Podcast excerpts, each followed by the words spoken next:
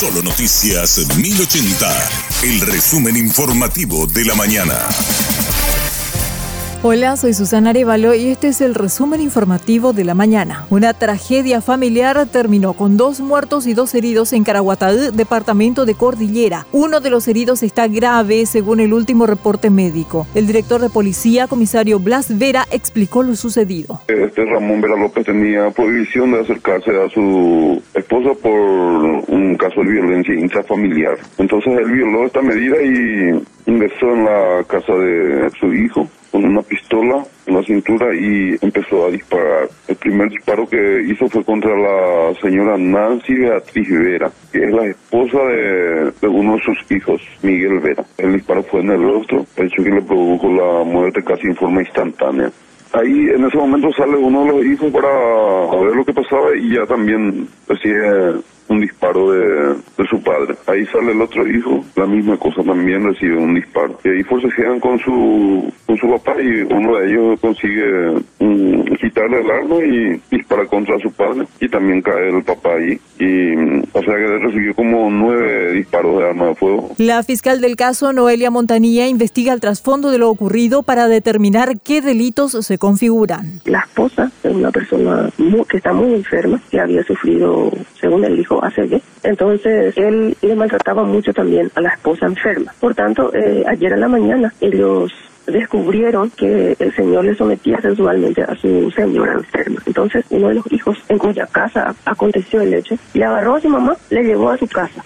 Lo que necesitamos es cerrar si efectivamente fue Miguel el que disparó o fue el otro el que disparó. Eso es lo que nos falta cerrar. Pero sí manejamos una hipótesis de que está prácticamente comprobado que fue el señor Vera el que falleció, el que llegó. Y si ellos no se defendían, si ellos no realizaban algo, Dios no guarde, a lo mejor le alcanzaba también a los niños, ¿verdad? Porque el señor estaba en estado etílico, estaba muy alcoholizado y estaba muy ofuscado. El fiscal general del Estado, Emiliano Rolón, quiere ampliar las funciones del Ministerio Público más allá de la persecución penal. En conferencia de prensa se refirió a la nueva política institucional que incluirá la redistribución de funciones de los fiscales adjuntos y otros cambios. Nuestro lema fue siempre ordenar la casa y en ese sentido tomamos las primeras medidas que van desde el ejercicio más amplio de la función fiscal, que por Constitución Nacional vigente hoy es mucho más que simplemente intentar o plantear el tema desde el punto de vista de la acción penal pública, la investigación criminal, etcétera. Habíamos dicho que ahí existen otras misiones institucionales, entre esas la atención, los problemas indígenas, las comunidades indígenas, la representación social también es una misión constitucional, el medio ambiente, los intereses difusos, etcétera, que son cuestiones que prácticamente lo tenemos como enunciados en la Constitución, pero que en las administraciones anteriores no se plasmaron en la realidad práctica. Explicó además por qué dejó sin efecto los nombramientos, ascensos y otras determinaciones adoptadas por su antecesora Sandra Quiñones días antes de dejar el cargo. Tenemos unas eh, estadísticas, unas enunciaciones demasiado claras. Luego de la designación de este fiscal general del Estado, mes de diciembre, tenemos un número ínfimo de nombramientos, pero en el mes de febrero se disparan inmensamente más de 200 nombramientos en el mes, y hasta el 8 de marzo. Es decir, se coparon todos los cargos presupuestarios que creo yo que con muy poco tino, porque lo que en realidad se hace es perjudicar a la gente que quizás con mucha razón estaban expectantes por esos ascensos. Hoy no tengo posibilidad casi de moverme porque esas, esos presupuestos y vacancias los podría haber ocupado con gente que yo pueda trabajar y hoy tengo que ocuparme de nuevo de estas cuestiones. Tenemos dificultades en movernos, en atender aquellas cuestiones que son importantes para la comunidad. Eh, me pidieron eh, casos emblemáticos, procesos, imputaciones selectivas, etcétera, y no puedo ocuparme de esas cuestiones esenciales porque tengo que primero limpiar el camino, primero tengo que tener gentes que puedan trabajar conmigo. Instituciones articulan estrategias para implementar las tobilleras electrónicas. El principal inconveniente es la falta de presupuesto, según el ministro del Interior.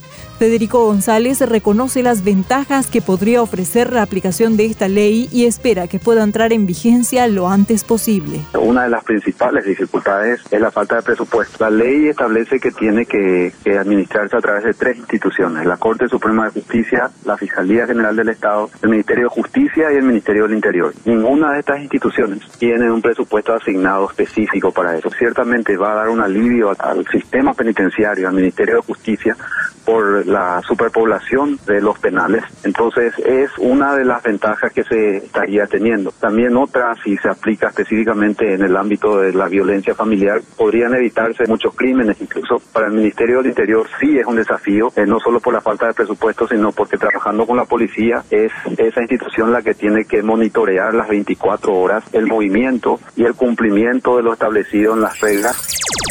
El presidente argentino develó detalles de la fuga de la ex ministra ecuatoriana de la embajada en Quito. Alberto Fernández lo hizo durante una llamada telefónica con el canciller ecuatoriano Juan Carlos Holguín. La fuga fue planeada desde Caracas con participación del embajador argentino en Venezuela, Óscar Laborde, a espaldas de la Casa Rosada. El ministro de Relaciones Exteriores de Ecuador reveló esta conversación ante la Comisión de Fiscalización del Congreso. Hasta aquí el resumen informativo de la mañana. Que tengas muy buen resto de jornada. La información del día aquí, en Solo Noticias 1080.